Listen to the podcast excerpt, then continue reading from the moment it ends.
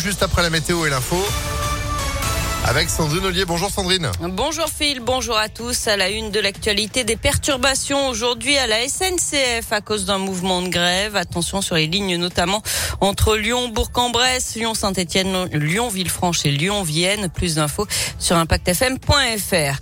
À Lyon, le chantier du prolongement du métro B se poursuit. Mercredi dernier, la première soudure de rail a été symboliquement réalisée au niveau de la future station de métro Doulin, Doulin Centre, pardon.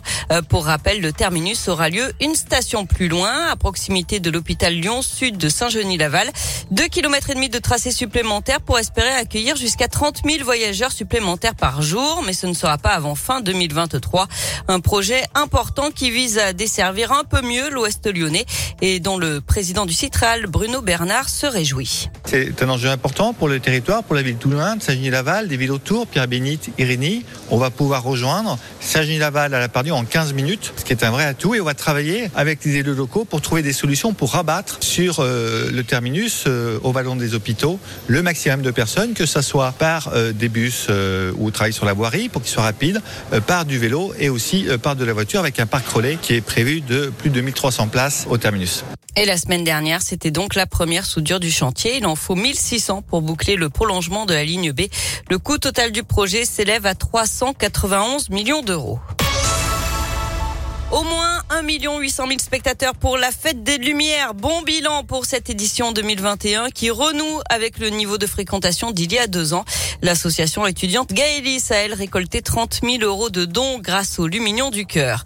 L'élection de Mohamed là-bas à la tête de la ville de Givor. Il a recueilli 50,75% des voix hier au deuxième tour des élections municipales. Il devance Christiane Charnet et Fabrice Riva. Pour rappel, les élections municipales de 2020 avaient été annulées par la justice. L'épidémie de Covid et le taux d'incidence qui dépasse désormais les 500 cas pour 100 000 habitants en France, du jamais vu depuis la deuxième vague. 733 cas dans le Rhône.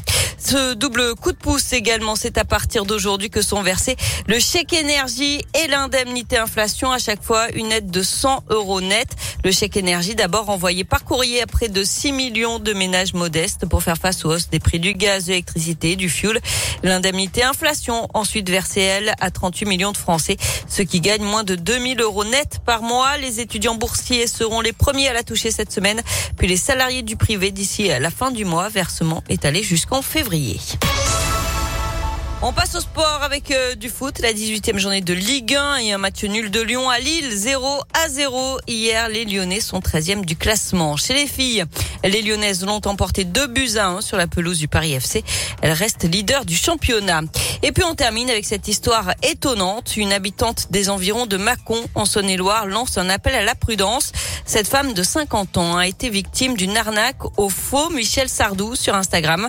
Euh, pendant près d'un an, elle a été en contact avec un individu qui se faisait passer pour le chanteur. Il lui promettait une histoire d'amour en échange des sommes d'argent. Elle aura au final déboursé quand même 5000 euros avant de découvrir l'arnaque et de porter plainte. Bah ouais, mais bon, ouais. C'était Michel euh, Sardou euh, avec euh, deux R et un E quelque part, non? Sardou, je sais pas. Bon, il faut faire attention à tous ces trucs qui traînent sur Internet, évidemment. Il y a plein d'arnaques qui circulent, surtout à l'approche des fêtes de fin d'année. Merci beaucoup, Sandrine. Vous êtes de retour à 8h30. À tout à l'heure. Et nous, Sardou, on va l'écouter juste après la météo. 8h03.